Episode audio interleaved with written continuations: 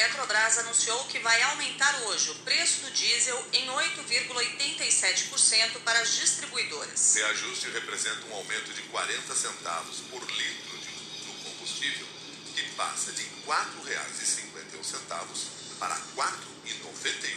O aumento ocorre menos de dois meses depois da última alta, em 11 de março, quando o diesel subiu quase 25% combustível ficou 90 centavos mais caro. O reajuste deve ser repassado integralmente ao consumidor final, como caminhoneiros e transportadores de passageiros em ônibus. A Petrobras alegou que no mercado internacional o diesel encareceu muito mais que o petróleo porque os estoques globais estão reduzidos. Com o novo reajuste, o diesel já acumula no ano uma alta de 47% nas refinarias da Petrobras. Na última quinta-feira, durante a live semanal, o presidente Jair Bolsonaro afirmou que a Petrobras quebraria o Brasil se aumentasse o preço dos combustíveis mais uma vez. O Brasil tiver mais um aumento de combustível, pode quebrar o Brasil. E o pessoal da Petrobras não entende ou não quer entender,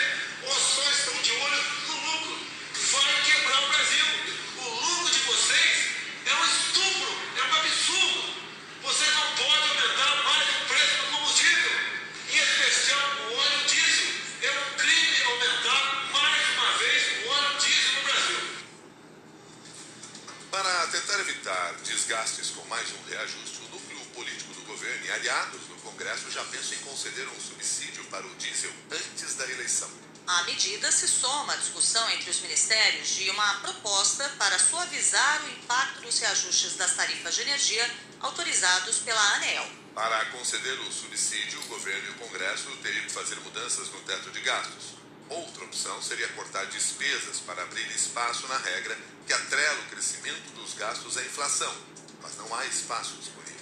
Agora são 6 horas e 6 minutos. O governo deve anunciar quinta-feira uma redução a zero da alíquota do imposto de importação de 11 produtos, incluindo aço e itens da cesta básica, para tentar conter a inflação em ano eleitoral. Segundo a jornalista Ana Flor da Globo News, o governo também estuda uma nova redução de 10% na tarifa externa comum do Mercosul, aplicada à maior parte dos produtos que vêm de fora do bloco.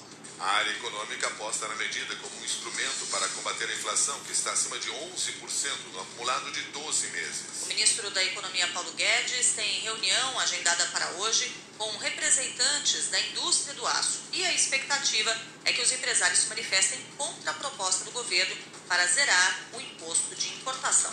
6 e 7. A Comissão de Assuntos Econômicos do Senado pode votar hoje o projeto de lei que garante dedução do imposto de renda dos gastos com a compra de medicamentos contra doenças como câncer e diabetes. A lista dos tratamentos contemplados pelo projeto inclui também AIDS, Alzheimer, mal de Parkinson, fibromialgia e depressão clínica. E termina hoje o prazo para quem quer colocar a primeira parcela do imposto de renda débito automático. A data limite foi prorrogada em um mês após a Receita estender até o dia 31 de maio o período para o envio das declarações.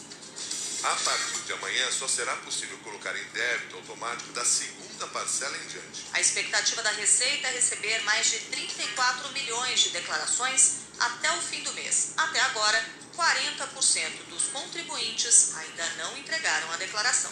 6 e 8. O Tribunal Superior Eleitoral rejeitou as sete sugestões das Forças Armadas para aprimorar as urnas eletrônicas e considerou equívocos os questionamentos. Em uma das sugestões, o Ministério da Defesa recomenda que a totalização dos votos seja feita ao mesmo tempo no TSE e nos tribunais regionais eleitorais nos estados. Segundo os militares, a redundância do processo aumentaria a auditabilidade das eleições e diminuiria a percepção da sociedade de que somente o TSE controla todo o processo eleitoral. O TSE classificou esse questionamento como um retrocesso. O tribunal explicou aos militares que hoje os TRS já comandam as totalizações em suas unidades da federação. Os técnicos apontaram ainda que foi por sugestão da Polícia Federal que o TSE passou a centralizar os equipamentos que totalizam os votos em Brasília e que não existe uma suposta sala escura de apuração. A sala secreta foi o argumento usado pelo presidente Jair Bolsonaro para sugerir que as Forças Armadas fizessem uma contagem paralela dos votos. O TSE lembrou que já é possível acompanhar e conferir a totalização com os boletins de urnas, disponíveis na internet e afixados em todas as zonas eleitorais do país após o fim do horário de votação. O ex-ministro do TSE e presidente do Instituto Brasileiro de Direito Eleitoral, Marcelo Ribeiro, reafirmou que não há qualquer dúvida sobre a segurança das urnas eletrônicas. É, lembra essa história assim de, de uma sala secreta? Pode haver uma sala onde estão lá concentrados, verificando problemas, etc. Mas a, a, a verdade é que, se você pega os boletins de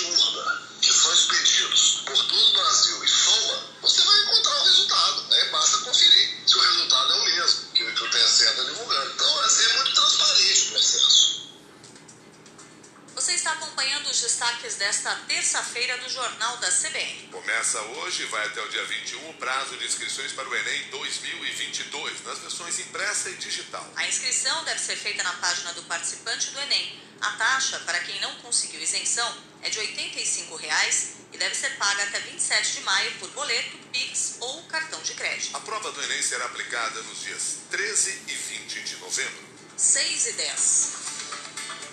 Mais de 50 ataques das tropas russas foram registrados na Ucrânia nas últimas 24 horas. Nesta madrugada, novas explosões foram ouvidas no leste e no sul do país, com destaque para a cidade de Odessa. A guerra completa hoje 76 dias, sem perspectiva de cessar fogo. 6 horas e 11 minutos.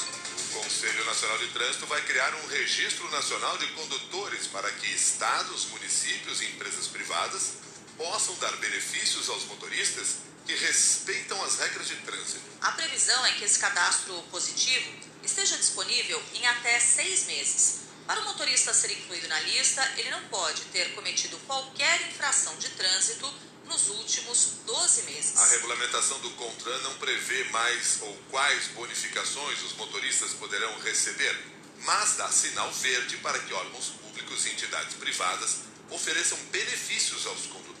As vantagens podem ser descontos em tributos, seguros de carros, em pedágios, aluguel de veículos e estacionamentos. O secretário nacional de Trânsito, Frederico Carneiro, explicou que a contagem dos 12 meses será feita a cada consulta realizada no Registro Nacional.